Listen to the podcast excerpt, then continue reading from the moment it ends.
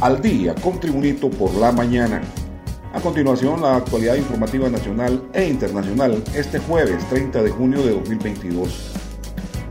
La Comisión de Legislación y Asuntos Constitucionales que preside el diputado Ramón Barrios se reunió con miembros de la Articulación Ciudadana por la Transparencia y la Justicia para analizar la propuesta de la Ley Especial de Organización y Funcionamiento de la Junta Nominadora para la proposición de candidatos para magistrados de la Corte Suprema de Justicia. Barrios expresó que ellos tienen un alto y profundo sentido de democracia y de Estado de Derecho para el país, quieren lo mejor para Honduras y quieren que las cosas se hagan distintas. Por su parte, la directora de la organización Ayudemos Honduras, Gabriela Glein, manifestó que quiero agradecer a la Comisión, a casi 30 plataformas ciudadanas a nivel nacional que hemos convenido en generar una propuesta técnica para que se mejore la ya muy buena propuesta de ley que ha presentado el secretario de Transparencia, el Mundo Orellana, que ha sido remitida por la presidenta Xiomara Castro al Congreso Nacional. Más noticias nacionales, con Tribunito por la mañana. Ellos tenían sueños, ellos tenían metas y por el desempleo sintieron que no las iban a cumplir en Honduras. Lamentaba ayer la señora Karen Italia Caballero, madre de dos hondureños y suegra de una joven muertos al interior de un furgón en San Antonio, Texas, junto a otros migrantes. Propietaria de una venta de comidas, Karen Caballero es la madre de los hermanos Fernando José Redondo Caballero y Alejandro Miguel Andino Caballero, este último que estaba a punto de graduarse de la licenciatura de Mercadotecnia. La consternada mujer también era suegra de Margie Tamara Paz Grajeda, quien tenía una relación sentimental con Alejandro Miguel, el mayor de sus hijos, y que con mucho esfuerzo se había graduado de la licenciatura en economía. Ellos se fueron porque no encontraron un trabajo adecuado, señaló Karen Caballero, sumamente afectada en entrevista por medios de comunicación en su vivienda en Las Vegas, Santa Bárbara, donde sus familiares y vecinos lamentan la terrible tragedia que ha dejado 14 hondureños muertos en un contenedor de un furgón allá en San Antonio, Texas, Estados Unidos. Seguimos con el repaso al mundo de las noticias nacionales con Tribunito por la mañana. El potencial ciclón tropical 2 se encuentra ya en el suroeste del Mar Caribe y se espera que sus vientos se fortalezcan en su camino hacia Nicaragua y Costa Rica hasta convertirse en la tormenta tropical Bonnie, la segunda formada durante el año en la cuenca atlántica. En un boletín emitido a las 8 horas, las 12 horas GMT, el Centro Nacional de Huracanes de Estados Unidos indicó que el sistema que empezó su trayectoria en la parte sur de las islas de Barlovento y siguió por el Caribe cerca de las costas de Venezuela y Colombia, se encuentra a unas 710 millas, o sea, 1.140 kilómetros de Bluefields, Nicaragua. La tormenta o el ciclón tropical 2 presenta vientos máximos sostenidos de 40 millas por hora, es decir, 65 kilómetros por hora, y se mueve a 20 millas por hora, 31 kilómetros por hora en dirección oeste. Según la trayectoria pronosticada, 2 se moverá a través del suroeste del Mar Caribe hoy hasta el viernes. Cruzará el sur de Nicaragua o el norte de Costa Rica el viernes por la noche y emergerá sobre el este del Océano Pacífico el sábado y puede reforzarse hasta llegar a ser huracán sobre las aguas del Pacífico. Seguimos la actualización informativa con Tribunito por la mañana.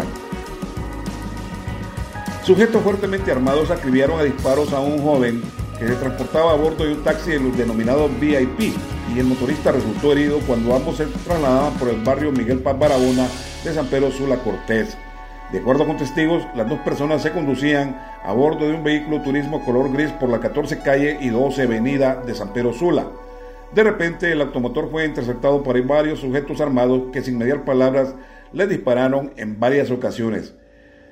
De forma extraoficial se indicó que el ahora occiso, o sea, el joven que fue ultimado en el taxi VIP, era uno de los hijos del ultimado empresario Miguelito Carrión. Continuamos con las noticias en Tribunito por la mañana.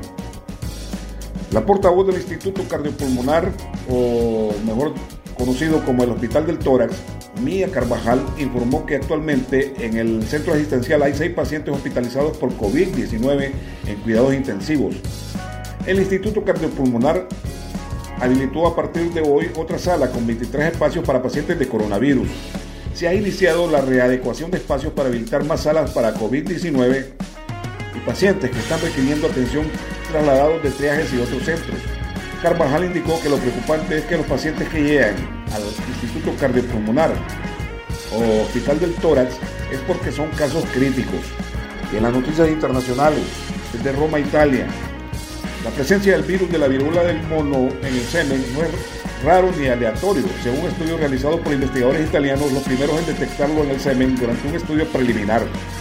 Según Francesco Baya, director del Hospital Spallanzani de Roma, institución especializada en enfermedades infecciosas, los resultados de un estudio preliminar divulgado el 2 de junio muestran que se ha detectado el ADN del virus en 3 de cada 4 hombres que padecen esa enfermedad.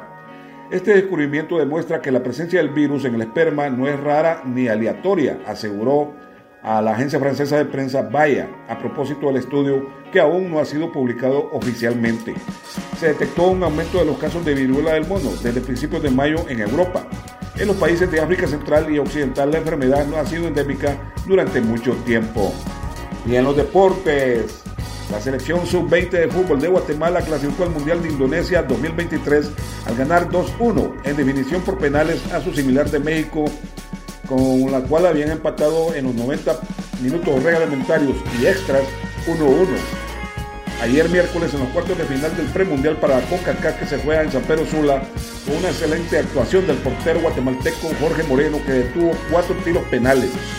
El marcador en los 90 minutos terminó empatado 1-1, ya que la azul y blanco de Guatemala se adelantó por medio de Arquímedes Ordóñez, quien cabeció la entrada del área pequeña los mexicanos lograron conseguir el empate con un tiro que pegó en el brazo de Lozano, pero el VAR lo validó.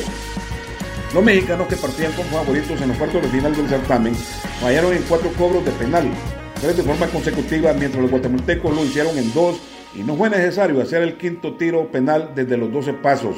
Ahora queda jugar las semifinales del torneo contra República Dominicana y pelear por el boleto a los Juegos Olímpicos de París 2024. Y este ha sido el boletín de noticias de Tribunito por la mañana de este jueves 30 de junio de 2022.